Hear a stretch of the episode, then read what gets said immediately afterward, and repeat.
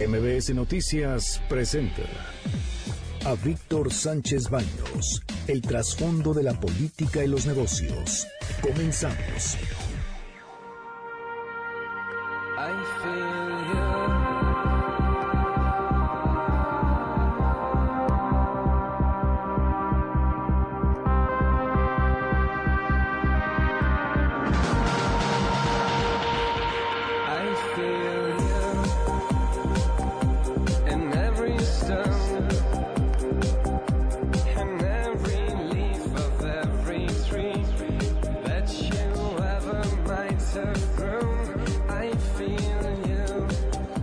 Hola, ¿qué tal? Muy, muy, muy buenas noches. Los saludo con mucho afecto. Soy Víctor Sánchez Baños en MBS Radio a través de la frecuencia 102.5 de FM desde la Ciudad de México.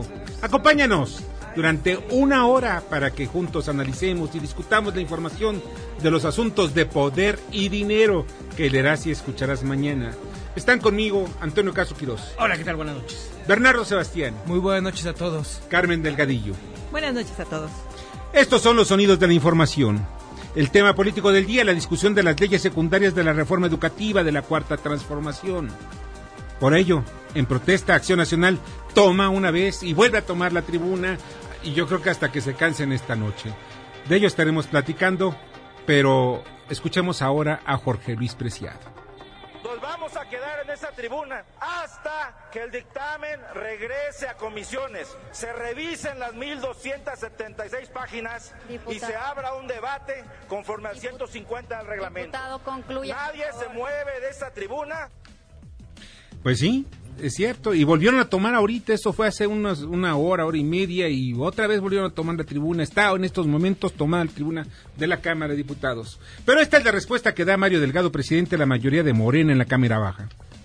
En el fondo es que a ellos no les gustan las leyes que estamos aprobando, entonces van a agarrar de cualquier cosa pues para manifestar su postura en contra, que nosotros la vamos a respetar, se vale. Yo están muy enojados porque termina pues este periodo donde ellos aprobaron y fueron cómplices de la persecución de, de, maestros, del desprecio de la educación pública en nuestro país, del estigmatizar a los maestros, a las normales. Pues ese periodo se está acabando y por eso están muy enojados. Pues realmente no es tanto lo que dice Mario Delgado, dice que la oposición está enojada. Y no es para menos, de verdad no es para menos. La educación es lo más importante que le vamos a dejar a nuestras próximas, próximas generaciones. Y el sindicato es el que está legislando, no ustedes. Pues más que legislando, ¿sabes qué? Ellos entregaron, entregaron la plaza al sindicato, porque no sindicato, es fundamentalmente a la coordinadora y también a Elvester Gordillo. Dice Toño Castro, porque ayer lo dijiste, que Elvester Gordillo es la octava maravilla del mundo. No, es una señora que fue una gánster, fue una mujer, sí, ayer estaba con Alamela Peset, dijiste que estás maravillado. Es que ella trabajó con ella. Y que no me interesa que haya trabajado con ella, es su problema, no es mi problema, el problema es del país. ¿Qué es lo que está pasando en el país con la educación? Es simplemente que la estamos dejando al olvido. Bueno, no hay problema. Las diferencias sociales de aquí a 50 años van a, ampliarse. Los niños que van a, las escuelas privadas van a estar en otro nivel y los que van a escuelas públicas van a ser los mozos, los gatos. 50 años no. Estamos hablando de 10 años. No, y también, bueno, podemos ver lo que pasó en el sexenio pasado. El Baster fue la presa política de Enrique Peña Nieto. Y en ese sexenio estamos viendo que Rosario Robles es la presa política de Andrés Manuel. Entonces, ¿qué es? cada quien agarra la suya, ¿verdad? Cada quien agarra su preso político, cada quien ahí con él, ahí hace su sacrificio, su chivo expiatorio. Pero vamos a ser sinceros, ¿qué es lo que se está en este momento sacrificando? No estamos sacrificando, exactamente, no estamos sacrificando ni pesos ni centavos, estamos sacrificando generaciones, estamos haciendo legiones, como lo comentaste. Pero yo no creo que sea con los de las escuelas privadas, porque también las escuelas privadas están, están sometidas y sujetas a todos estos sistemas educativos que está poniendo el país. De ninguna manera. No, no, creo que sí, Los planes y programas de las escuelas privadas son autónomos. Ah, sí. Qué Igual que la No, no, no, eres un, yo, tu candidato. No, no, tú das ah, clases. Sí, y doy lo que quiero dar. No es cierto. Ah, sí. A ver, dime dónde. En, la UNA, en la Náhuac. ¿En la Náhuac? Sí, señor. Ah, bueno. en la Panamericana. ¿Sabes qué? Estamos hablando. Yo defino el programa Estamos hablando de la educación primaria y secundaria. No, por eso yo estoy hablando de que ya en Ah, no, tú estás hablando de universidad. Sí, ya queda la diferencia. Entonces, ¿quiénes van a llegar a tu sistema educativo? ¿Quiénes van a llegar a ese punto en el que tú les puedes enseñar lo que tú quieres? Porque estamos pensando que en el sistema educativo de hoy los niños no van a tener la capacidad de entrar a una escuela privada porque no van a tener nivel para poder generar ese examen de ingreso. Y no hay libertad de cátedra en las escuelas desde kinder hasta la secundaria. Y no hay libertad de, cátedra. Toño, por favor, las escuelas privadas también van a tener que limitarse a todos los lineamientos que vienen y está por ley. Toño, lee la ley. No me interesa la ley. No, es la práctica. Otro que no le interesa la ley. no, no sabes qué, olvídalo. Ya tú es la práctica. Tú no, no, no, En la práctica ya definió el, Baster que ella tiene el control. Ah, cuando tú das clases, tú defines el programa. Ya cuando alguien dice que la ley no le importa, pues entonces ya no importa pues nada. es que nadie la pela. No, no, no, no, ya no importa nada. Simplemente no, no, salte, salte a la calle y ya es justicia por tu propia mano. No estoy hablando de justicia, estoy hablando de libertad de cátedra. Existe libertad de cátedra en México. ¿Ah, sí? Ah, sí. Entonces se la debes al gobierno. ¿A cuál gobierno? Hoy se cumplieron 34 años del terremoto que dejó más de 5.000 muertos en la Ciudad de México. Está temblando, está temblando un poquitito. No se asusten, vamos a quedarnos. Doy la hora. 7 de la mañana, 10, ah, Chihuahua, 7 de la mañana, 19 minutos 42 segundos, tiempo del centro de México. Sigue temblando un poquitito, pero pues vamos a tomarlo con una gran tranquilidad. Vamos a esperar un segundo para poder hablar.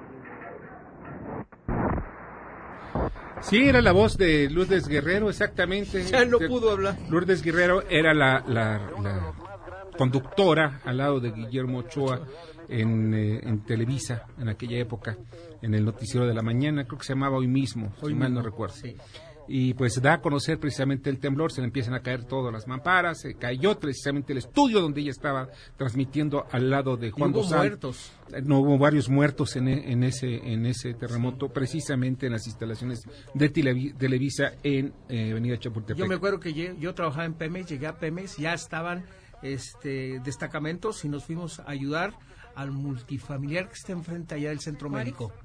No me acuerdo. No, el multifamiliar Juárez, sí, precisamente. Y a sacar este, gente viva todavía. Mira, fíjate que yo voy a platicar rápidamente lo que pasó en aquella ocasión y estamos escuchando de fondo a Jacobo Saludowski en esa ya, eh, pues, vamos a legendaria grabación que hizo Jacobo, eh, descanse en paz, buen amigo, eh, que hizo. ¿Cómo le hacía para transmitir? ¿Con, su coche. Con su coche, tenía el teléfono en su coche. Ah. El teléfono se lo había rentado, se lo rentaba Carlos Peralta. Bueno, al final de cuentas, ¿qué es lo que ocurre? Yo estaba, estábamos en casa, eh, no, todavía nacía, habían nacido mis dos primeros hijos, y entonces yo estaba hablando, yo, yo sentí que empezaba a temblar en la zona satélite, es muy difícil que se sientan mucho los temblores, en fin, tiembla, y empiezo a escuchar que, eh, porque le marqué a unos amigos qué es lo que estaba pasando, fue un terremoto, me hizo muy fuerte, bueno, y recibo la llamada de un amigo Jorge, ahorita se me olvidó su apellido, Jorge, que era helicópterista del ERUM, que era el servicio de rescate aéreo de la policía en aquel entonces. Y me dice, Jorge, ¿sabes qué? Paso por ti, porque yo ya había cubierto policía, yo ya no cubría policía en aquel entonces, pero yo ya era, era columnista de político del periódico Ovaciones, escribía una columna llamada eh, Ajedrez Político por el Alfil Obispo. La cuestión es que llega por mí a la zona donde está el Naucali, había un helipuerto ahí, no sé si todavía exista. Ya aterrizó el, helicóptero, llego, ya me estaba esperando, me subo y despegamos rumbo a la zona de Tlatelolco donde había una nube de polvo eh, desde la altura. Al llegar a, la zona, vemos varios helicópteros del ejército y nos piden que nos hagamos a un lado. Y veo hacia el lado, porque ya nos fuimos, fuimos hacia el centro, veo hacia un lado una la nube de polvo. Y dije, yo había, había un edificio muy grande en esa esquina. Entonces, ya después supe que era el, edificio Nuevo León. Y de ahí tomamos todo lo que es Paso de la Reforma, pero pegado más hacia donde están las, las calles, las calles de, de Tepito y todas esas cosas del centro histórico pero se hace el piloto más hacia, hacia Reforma y me dice, vamos a, el Hotel Regis, se cayó, se cayó el Hotel Regis, se cayó el Hotel La Alameda y el Hotel este eh, del Parado.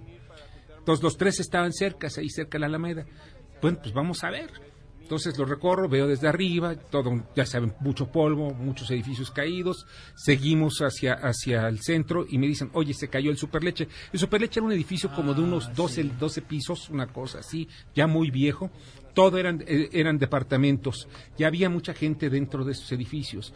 en ese edificio, después yo, yo tuve información que murieron alrededor de 700 a 800 personas porque había, se decía el, edificio Super Leche, porque abajo había un restaurantito donde se vendía leche con café, igual como en la parroquia de, de, allá de Veracruz. O Doña La Blanca. La Blanca, sí. Y después seguimos, seguimos hacia, hacia todo lo que es eje central y vamos hacia Avenida Cuauhtémoc y me dice, te tengo que ya bajar porque yo, me están pidiendo que, que, hagamos varios rescates, te tengo que bajar, entonces, ¿dónde puedes bajarme? Le dije, pues bájame lo más cerca que pueda, porque era imposible bajar en alguna calle. Entonces me baja, dice, vamos a bajar en el Parque del Seguro Social, donde hay una plaza comercial ahora, ahí había un parque de béisbol. Parque Delta. El Parque Delta. Y bajamos, porque el piloto se dio cuenta que ya no había cables, no había nada y podíamos bajar. Bajo, pero no más que eso nos olvidó un pequeño detalle que entras a un lugar que estaba cerrado, entonces para salir de ahí tuve que brincarme como ladrón para salir precisamente de ahí y recorrer. Fui precisamente al multifamiliar Juárez, vi al hospital, los hospitales que estaban en la zona, después recorrí todo lo que es la zona de la Una generación de médicos murió en los en, la zona de y muchos niños vivieron, sobrevivieron de milagro. O sea, qué, qué milagroso. Después de eso llegamos con Miguel de la Madrid y me lo encuentro haciendo un recorrido y él estaba atónito, decía, oh Dios mío, oh Dios mío, oh Dios mío. Iba con Manuel Bartlett y el secretario de, con el jefe del gobierno de la Ciudad de México, que era Rubén Aguirre, y con, déjame acordar, y el secretario de Defensa Nacional. Se amorcilló, decimos nosotros. Mira, ¿sabes qué? Que la verdad no estaba preparado y era una persona no, pero se le congeló la sangre, no supo qué hacer. Es una cuestión de capacidades. Bueno, ya está en la línea el diputado Ernesto Robledo y está en estos momentos en la Cámara de Diputados, es el secretario de la Comisión de Educación del Partido de Acción Nacional, por cierto, y está en medio de un huracán, un huracán precisamente por la aprobación de las leyes eh, de la educación, de la reforma educativa de Andrés Manuel. Hola, ¿qué tal Eduardo? ¿Cómo estás? Eh, Don Víctor, soy Alfonso Robledo, ¿cómo estás? Alfonso, perdón, es porque aquí me habían apuntado Ernesto. Discúlpame, Alfonso. No te preocupes, claro que no. Bueno, Alfonso, ahorita sé que tomaron otra vez la tribuna, no sé si ya la desocuparon, porque parece ser que se suben, la bajan, este, pero ¿cuál es el problema de fondo? ¿Qué es lo que están discutiendo ustedes fundamentalmente?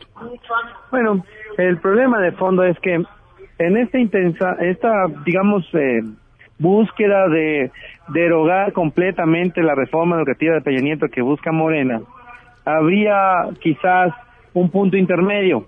Eh, eh, las evaluaciones punitivas, por ejemplo, ¿no? Entonces, claro, pues había que eliminar lo punitivo la evaluación, pero poderlas dejar, poderlas mantener. Las evaluaciones son muy importantes para poder reconocer lo que se está haciendo bien y corregir lo que se está haciendo mal en materia educativa en un país. Tienen evaluación países como Corea del Norte, China o inclusive Cuba. No hay eh, ninguna manera de justificar que en México no vayamos a evaluar a ninguna maestra ni a ningún maestro en ningún momento de su carrera, ni para ingresar a dar clases al sistema educativo nacional o para poder tenerle una promoción o un reconocimiento. Lo que se acaba de aprobar hace unos momentos y se están haciendo las discusiones de las otras dos leyes secundarias es que ningún maestro en México tenga que ser evaluado absolutamente para nada.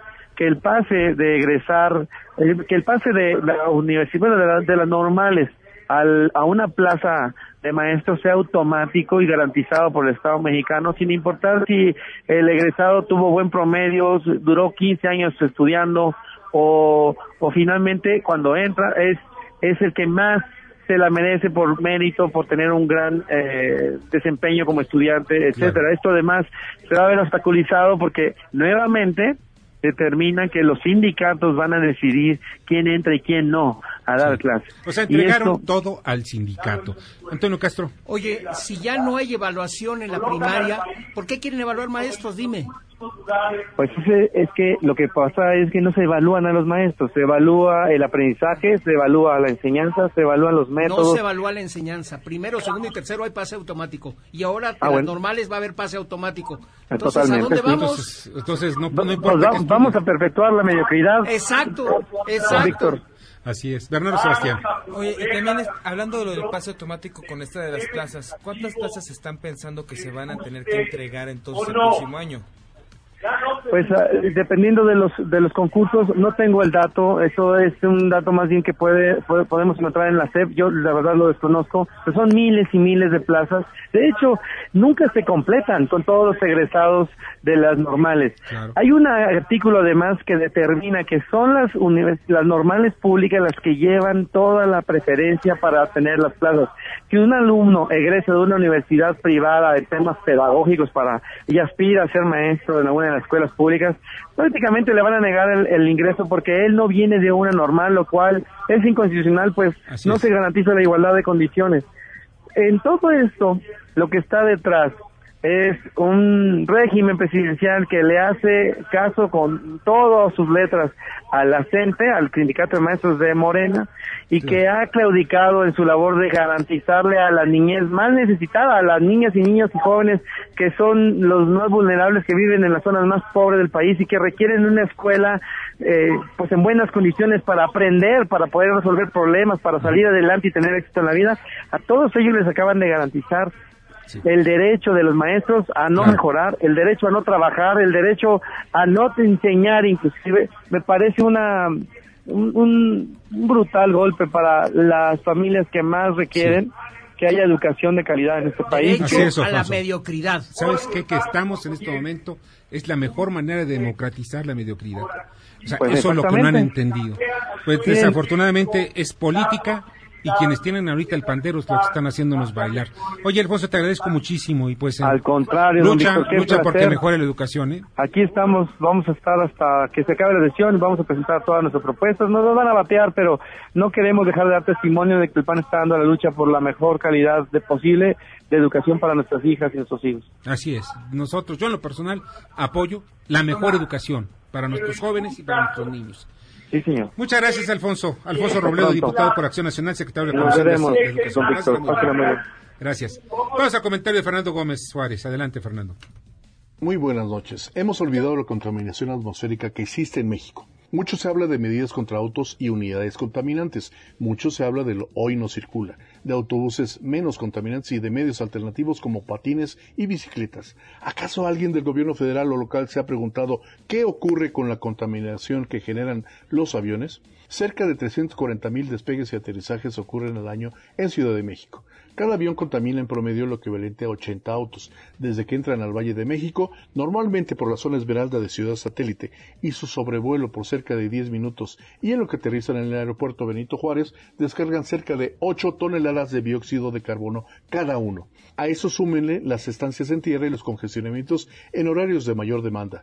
Los congestionamientos también ocurren en los aeropuertos. Si bien la edad de la flota aérea ha rejuvenecido con la incorporación de nuevas aeronaves, también es cierto que existen aviones viejos que generan contaminación excesiva tras 30 años o más de servicio. De hecho, estos aviones no pueden entrar ya a cielo estadounidense, precisamente por las normas ambientales en el extranjero. ¿Qué hacemos? Nada absolutamente. Mientras tanto, se venden o queman al año 3 mil millones de litros de turbocina. Reitero, un avión contamina el equivalente a 80 autos. ¿Harán algo las autoridades? Los invito a hacer cuentas. Para MBS le saluda Fernando Gómez Suárez. Escuchas a Víctor Sánchez Baños. Vamos a una pausa y continuamos. Víctor Sánchez Baños en MBS Noticias. Continuamos. Ahora vamos con el dato útil. Las cinco placas sobre las que se asienta la República Mexicana causan miles de sismos cada año. A lo largo de la historia se han documentado tres grandes terremotos de magnitud mayor a 8 en 1787, 1985 y 2017. Debate. Comunícate. Da tus opiniones a Víctor Sánchez Baños en MBS. Teléfono en cabina 5566 1025.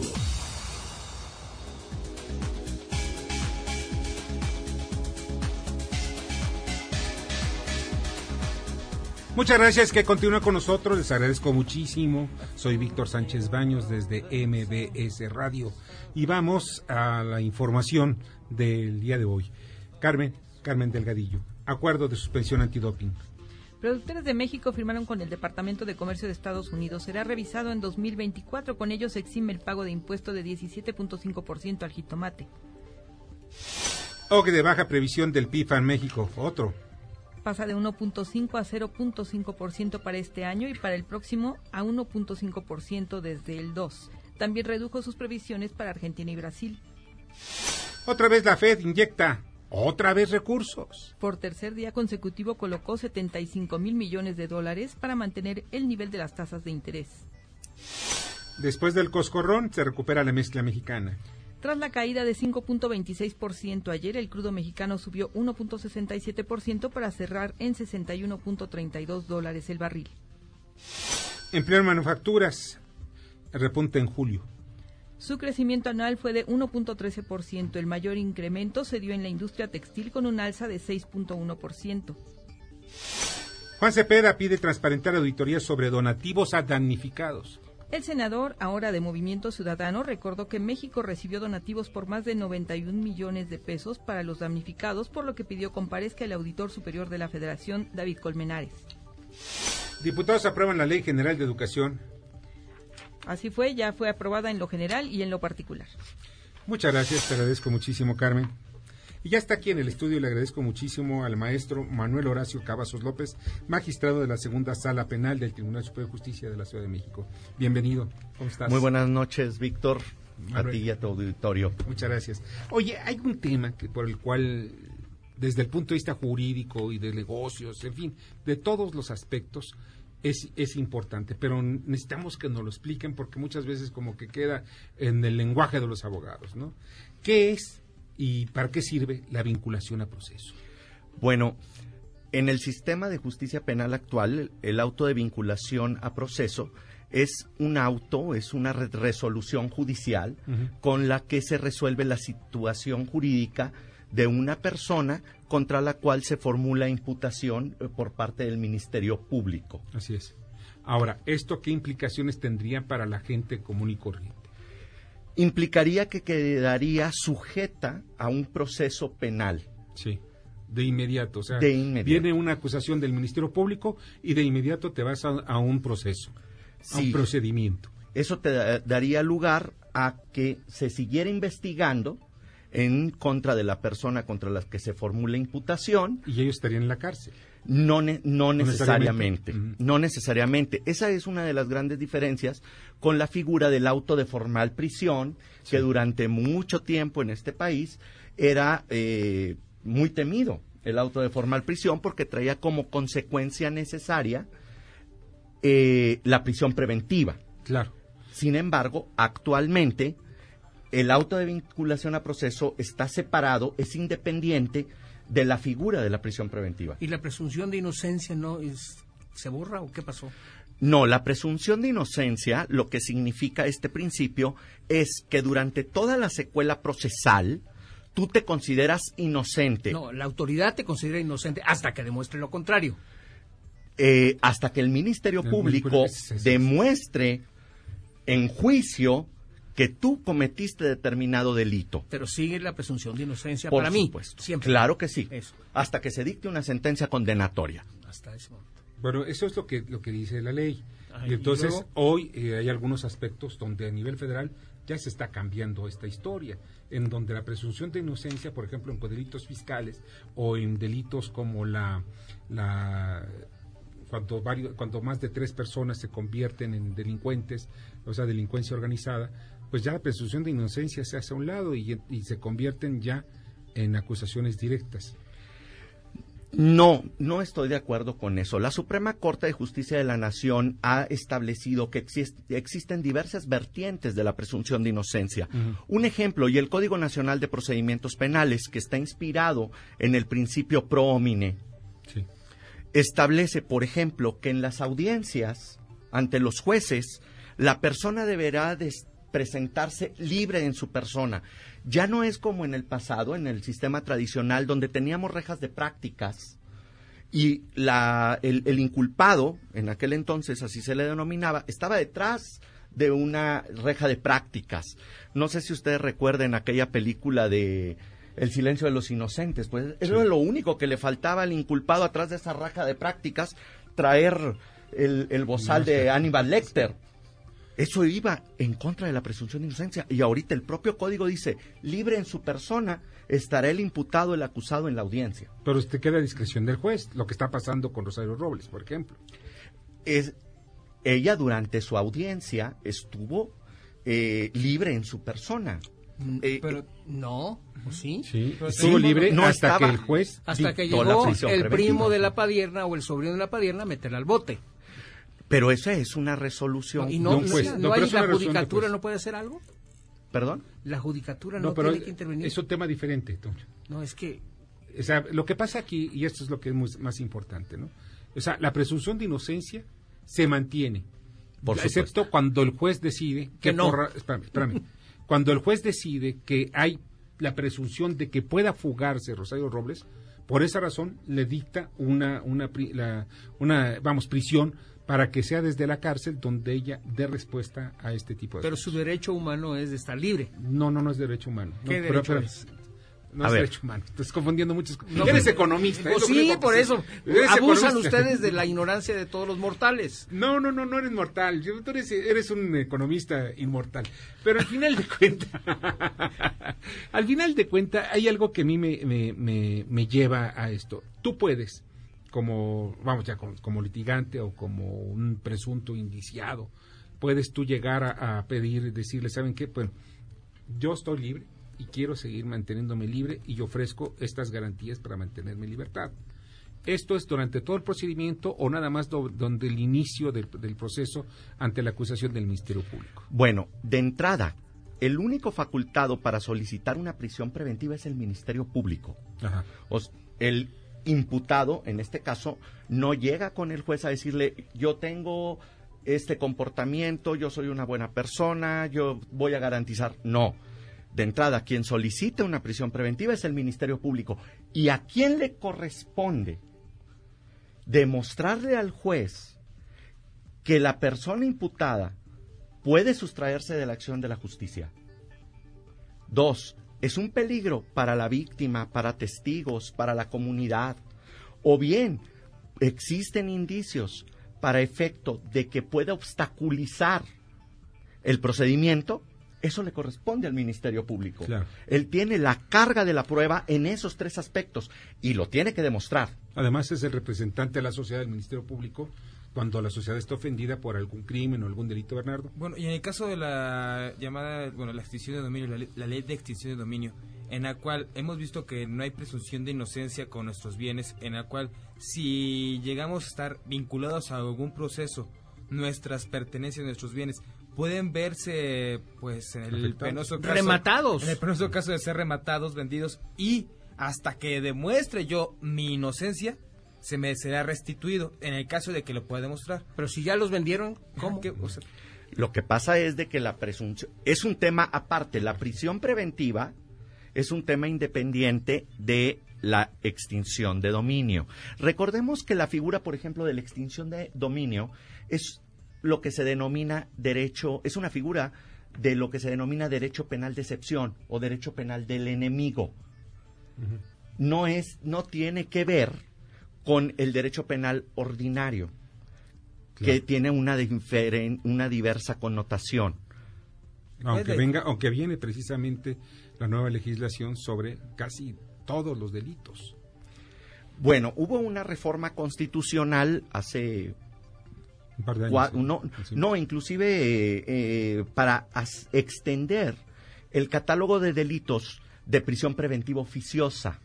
Esto es importante hacer una distinción. En el artículo 19 constitucional existen dos tipos de prisión preventiva. La justificada y la de oficio. Y la prisión preventiva de oficio eh, atiende a un catálogo de delitos en donde el juez no hay debate ante el juez, sino por simplemente estar siendo imputada una persona por un delito determinado, como por ejemplo delincuencia organizada, ahí ya no hay opción a un debate. O sea, ya el juez en automático, exactamente. Se va y lo mantiene bajo bajo cárcel o bajo prisión preventiva. entonces también podríamos aplicar, bueno, México sería útil para que ya no quedara o recayera toda esta responsabilidad sobre un juez en los jurados, en los en aquellas, populares? En jurados populares, en aquellas personas que son de la sociedad, en las que nada más por ver la circunstancia del acusado o del imputado, puedan ellos tener su opinión y de esa manera no recaería sobre el juez. O sea, ¿no estamos viendo nuestro sistema judicial un poco atrasado con otros sistemas judiciales en el mundo? No, no creo. Te voy a decir una cosa. La figura de los juicios ante jurado eh, es un tema que está ahorita de moda en América, en, sobre todo en América del Sur. Eh, sin embargo, nosotros tenemos un sistema acusatorio y de repente se tiene la impresión de que sería bueno contar con jurados, tipo en los Estados Unidos. Pero aquí nuestro sistema es diferente. Nosotros tenemos un juez y sobre ese juez recae la responsabilidad de dirigir los debates, de resolver los asuntos de manera jurídica, lo que no pasa en Estados Unidos. Quien dice guilty o no guilty es un jurado, no es un juez. El juez, es un la árbitro. Fíjate que mi maestra de historia fue, la última Teresa Landa que tuvo un juicio con jurado. Por la acusaron de matar a su marido que la, que la maltrataba. Ella había sido Miss México y fue mi maestra de Historia Universal en, la Prepa 1. Pero sí, ahí le tocó el último juicio. O sea, en el siglo antepasado. Cállate. Oye, de veras, te agradezco muchísimo, Manuel, que hayas estado con nosotros. Lástima que es un tema muy amplio. Lo más importante es, tengan siempre en cuenta que hay dos, dos personas que debes tener en tu vida. Un buen médico y un buen abogado. Y el abogado debe estar más enterado y cada día, yo sí soy de la idea de que esté constantemente eh, certificando, si se puede certificar, o que esté eh, actualizándose constantemente, porque para mí uno de los temas importantes precisamente es la vinculación al proceso y pues la presunción de inocencia. Ojalá y nuestros abogados este, estén cada día más a la altura de muchos jueces, que quiero decirlo, son jueces de excepción, muchos de ellos. A otros dan pena, pero la mayoría son de excepción. Y mis felicitaciones. Muchas gracias y quedamos a tus órdenes. Igualmente, es el maestro Manuel Horacio Cavazos López, magistrado de la Segunda Sala Penal del Tribunal Superior de Justicia de la Ciudad de México. Y vamos a con Hiroshi Takasaki.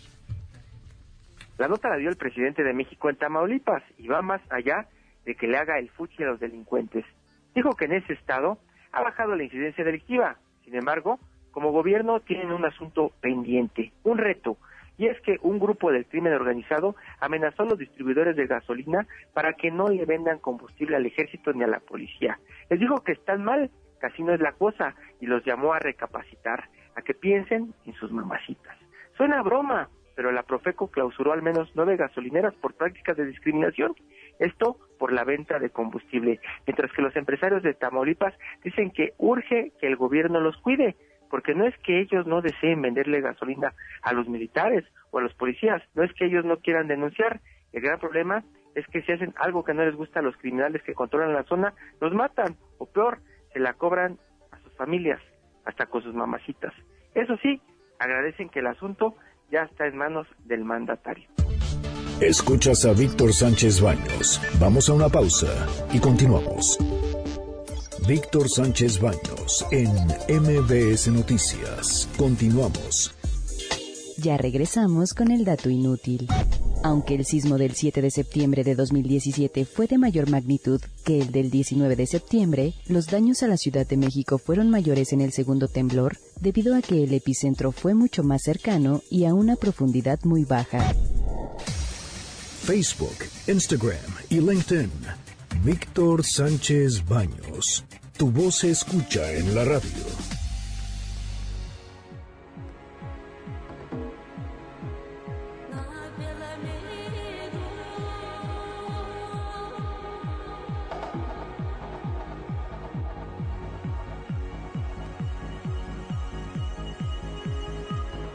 Muchas gracias que continúen con Víctor Sánchez Baños en MBS, les agradezco muchísimo. Vamos al a la responsabilidad social corporativa con Kimberly Zafra. Gracias, Víctor. Buena noche.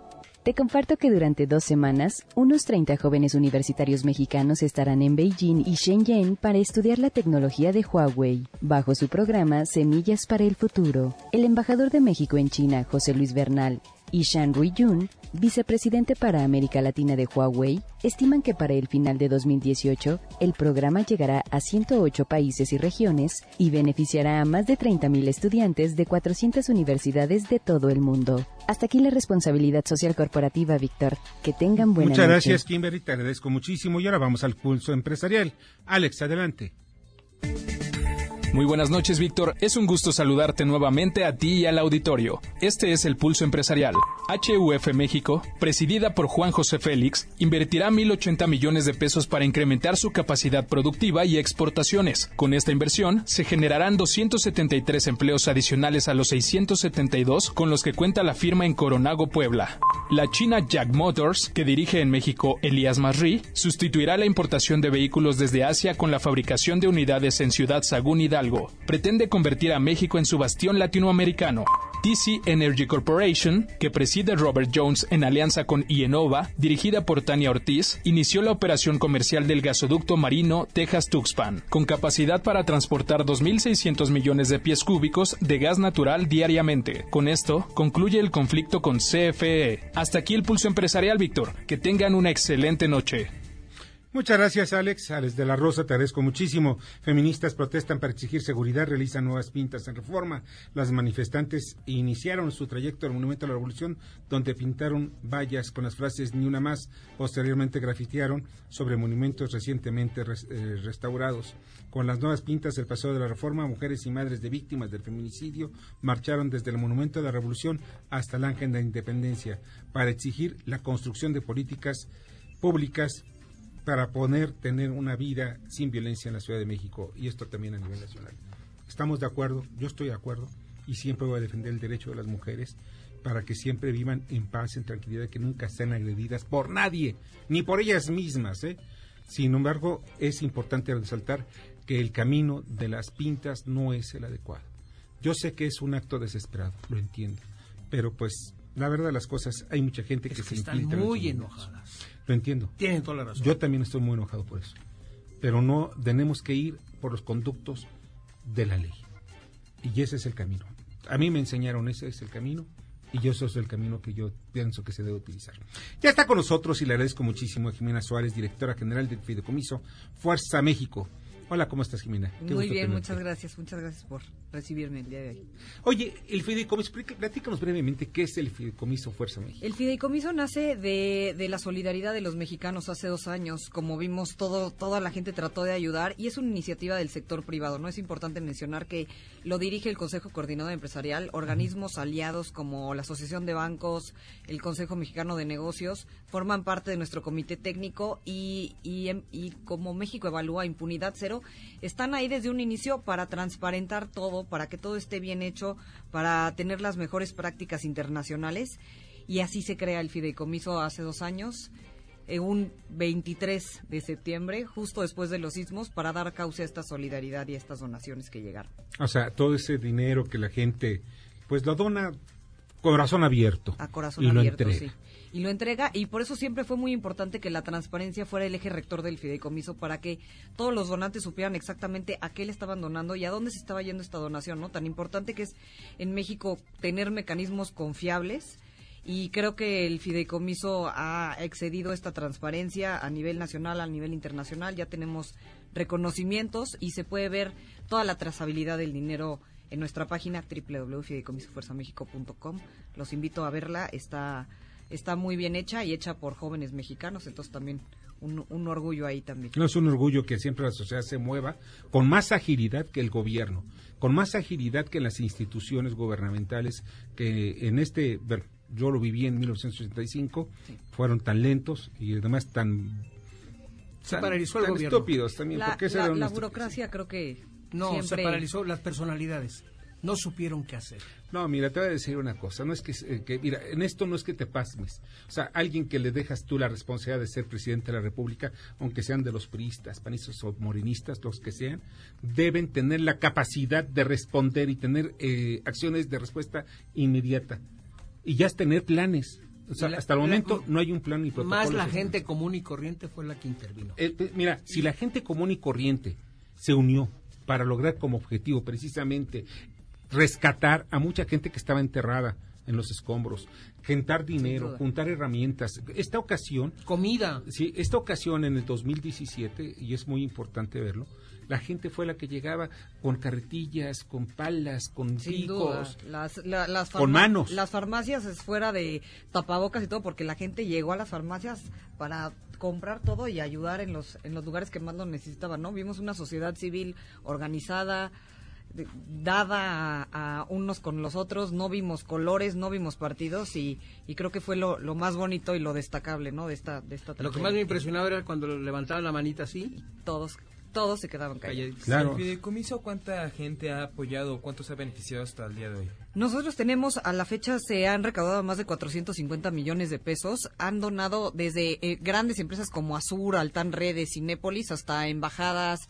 la Agencia Francesa para el Desarrollo, la Embajada de Corea, y, y, pues personas común y corrientes que, que donan 50 pesos al mes, que de verdad hace toda la diferencia.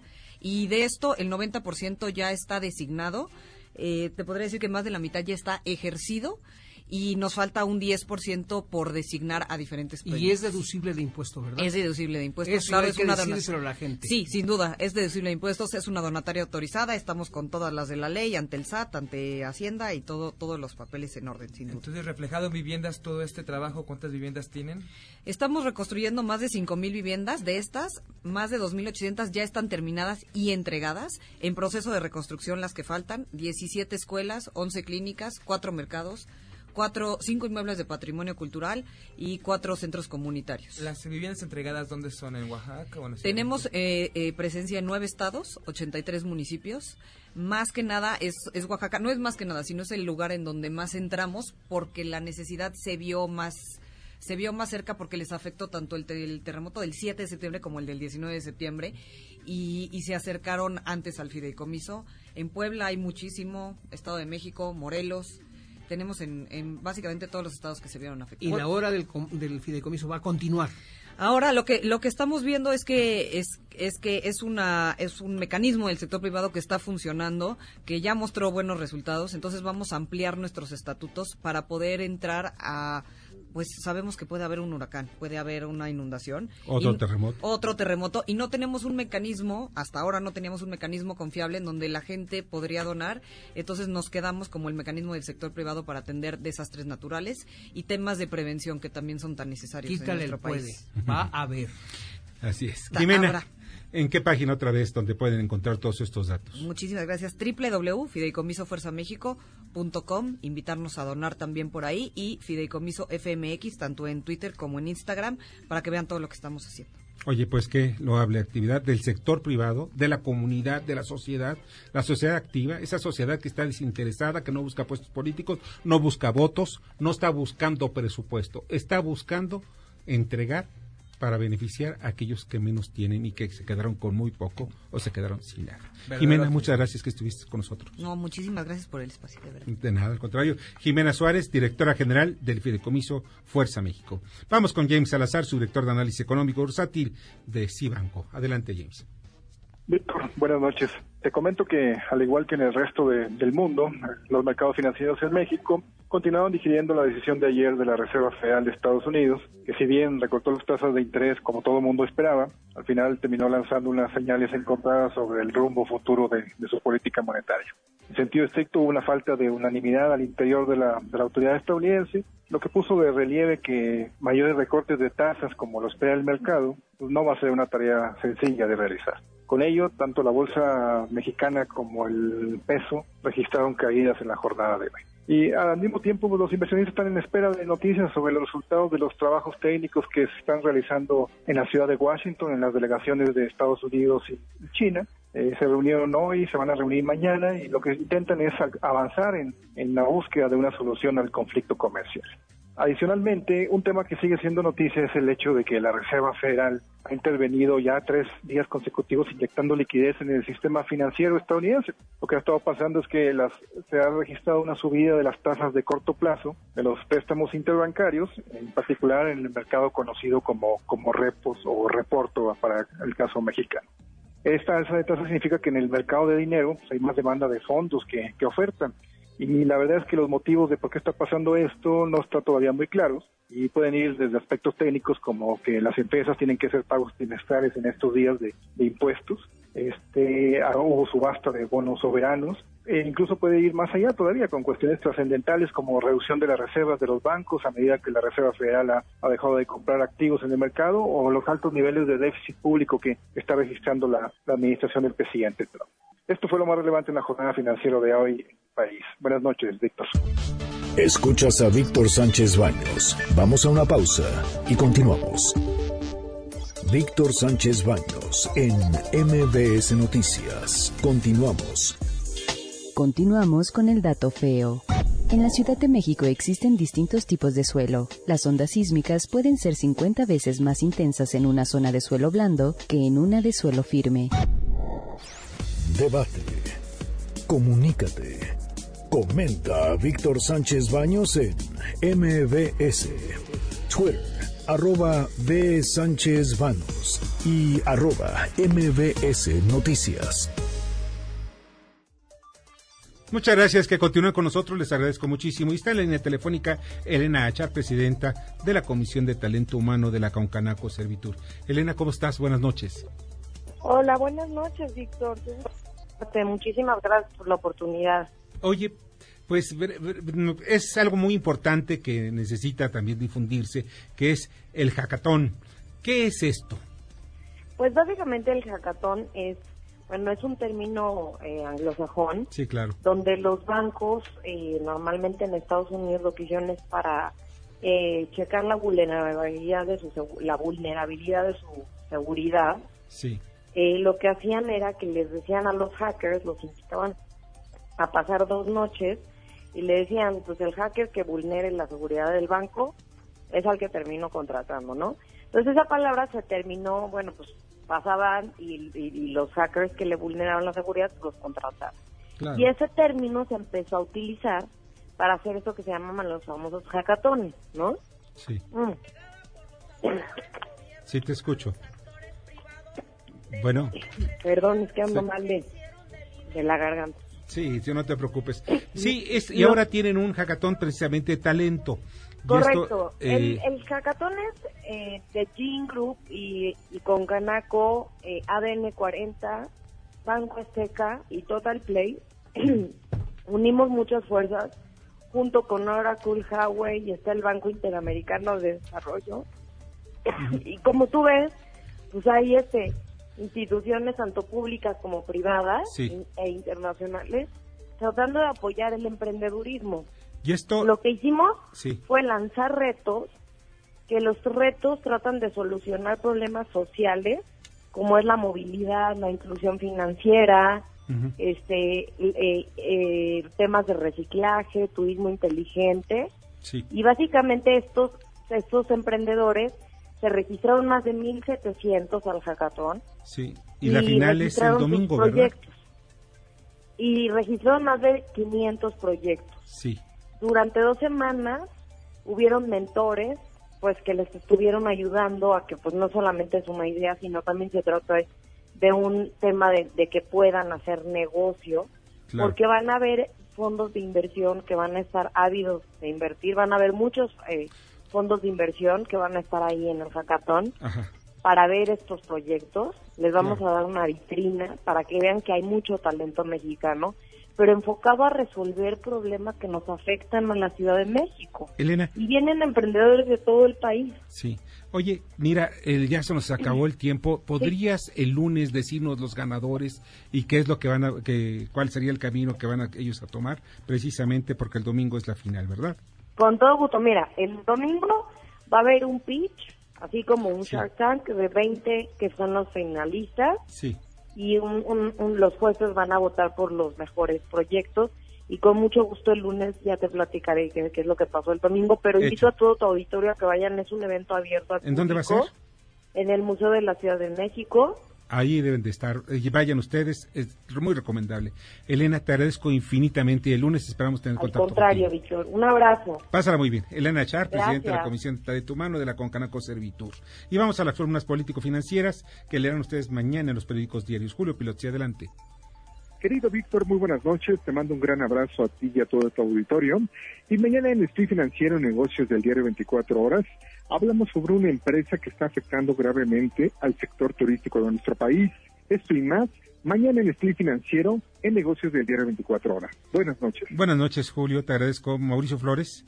Mañana les vamos a platicar de una novedad, una novedad que tiene que ver con este proyecto del llamado corredor multimodal interoceánico del Istmo de Tehuantepec. Vaya nombre tan grande, pero es también tan grande que ya tiene un socio. ¿Y qué creen? Es una empresa, una de las más importantes a nivel mundial y que pertenece al gobierno de Singapur. Sí, el gobierno de Singapur, pues no le interesa, o más bien, no va a poder rescatar el nuevo aeropuerto internacional de México que está ahí tirado en el cerro allá en Texcoco, sino va por el proyecto transísmico. Mañana, gente detrás del dinero, en el periódico La Razón. Muchas gracias, Mauricio Lila Arellano. Víctor, buenas noches. Como hemos sido informados, sobre todo quienes eh, permanecen, permanecemos atentos al acontecer diario, a los estados gubernamentales, a lo que se da en las legislaturas, pues sabemos de las inconformidades de los gobernadores amenazando ahora con romper el pacto federal. Esto y más en estado de los estados, escribe su servidora Lilia Arellano. Buenas noches. Buenas noches, Lilia. Paco Rodríguez. Víctor, muy buenas noches. Te saluda Francisco Rodríguez desde el Índice Político. Y te comento, la columna que publico mañana lleva como título México está en crisis.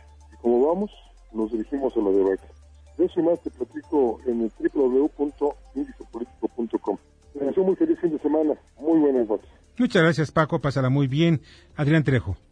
Finalmente, podemos decir, Morena logró la aprobación de la nueva ley general de educación, pero hay un tema que también nos debe de llamar mucho la atención y de eso trata la columna mañana. Desaparece la ley general de infraestructura física educativa, es decir, la ley que daba vida al instituto que se encargaba de fijar las normas de construcción de todas las escuelas en el país y se encargaba también de las reparaciones. ¿Es bueno, es malo? Bueno, pues mañana le decimos los peligros que corren las escuelas y los estudiantes. Que tengan ustedes buenas noches. Nos escuchamos pronto. Gracias, Adrián. Te agradezco mucho, Rogelio Varela. Muchas gracias, Víctor. Buenas noches a todos. Una nueva crisis se avecina en los medicamentos dedicados al tratamiento de niños con cáncer. Mañana en corporativo en el Heraldo de México. mi agradecimiento. Arturo Dam. Víctor Radio Escuchas, muy buenas noches. El día de mañana en mi columna Pesos y Contrapesos en La Razón analizo el resultado del último reporte sobre progreso social que se dio a conocer recientemente y si bien es cierto que México ha avanzado en algunos rubros, el avance ha sido poco, ha sido lento y en esta materia falta todavía muchísimo por hacer. Mañana en Pesos y Contrapesos en La Razón. Muchísimas gracias a Arturo José Antonio Chávez. Buenas noches, Víctor. Buenas noches a tu auditorio. Mañana como tema principal en la columna aquí en el Congreso, que se publica en el diario Ovaciones, llevamos eh, uno de las obras más grandes que pueda tener el presidente Andrés Manuel López Obrador para reactivar el sureste mexicano. Se trata del transísmico, que se espera sea la gran obra de a corto plazo y que pueda superar incluso al tren Maya o al aeropuerto de Santa Lucía que ha presentado tantos problemas. Gracias, Víctor. Buenas noches. Buenas noches. Pásala muy bien, José Antonio. Julio Brito. Hola, Víctor. Un saludo a ti y a tu auditorio. Fíjate que Héctor López Gutiérrez, que es el coordinador de puertos y marina mercante de la Secretaría de Comunicaciones y Transportes, señaló que la ley de puertos que data de hace 25 años cumplió su objetivo de atraer inversión y desarrollo de los puertos, pero que actualmente es insuficiente ante las nuevas realidades. Esto y más en nuestra columna de riesgos y rendimientos que se publica mañana en el periódico La Crónica de hoy. Por lo pronto te deseamos muy buenas noches. Muchas gracias, Julio. Darío Celis. Buenas noches, Víctor. Mañana en la columna La Cuarta Transformación del periódico El Financiero vamos a platicar de Hackathon, este evento que impulsa el grupo Gym Group. El próximo domingo se van a premiar a emprendedores. Es un evento que busca pues fomentar el emprendurismo y sobre todo pues atajar la injusticia social que muchas veces pues resalta en el país. esto vamos a platicar mañana en la columna La Cuarta Transformación del periódico El Financiero. Buenas noches. Muchas gracias, Darío. Y en Poder y Dinero mañana lo pueden encontrar en el eh, periódico eh, Imagen Diario, así como en los portales de Cuadratín y Eje Central, donde publico precisamente un análisis de la forma como están entregando la educación a los sindicatos. Ya habíamos superado esto, con una, no era mejorar la educación, pero cuanto menos quitar de las garras de los sindicatos y estos órganos que son realmente muy corruptos de la, educación de nuestros jóvenes y niños. Mañana la agenda presente se reúne con el presidente de Guatemala, también Claudia Sheinbaum entrega edificios rehabilitados en, en varias alcaldías. Mañana hay un singular remate de propiedad seis residencias decomisadas en Atlacomulco. ¿De quién serán? Eso llama la atención. Pues ya nos vamos. Muchas gracias, eh, Tonio Caso Quirós. Buenas noches. Bernardo Sebastián. Muy buenas noches a todos. Muchas gracias, Jorge Romero en la producción, en la información Carmen Delgadillo, asistente de la dirección Fernando Moxuma y en los controles Héctor Zavala. Yo soy Víctor Sánchez Baños, les deseo que pasen una noche extraordinaria. Las opiniones vertidas en este programa son única y exclusivamente de estricta responsabilidad de quien las expresa. MBS Noticias presentó a Víctor Sánchez Baños, el trasfondo de la política y los negocios.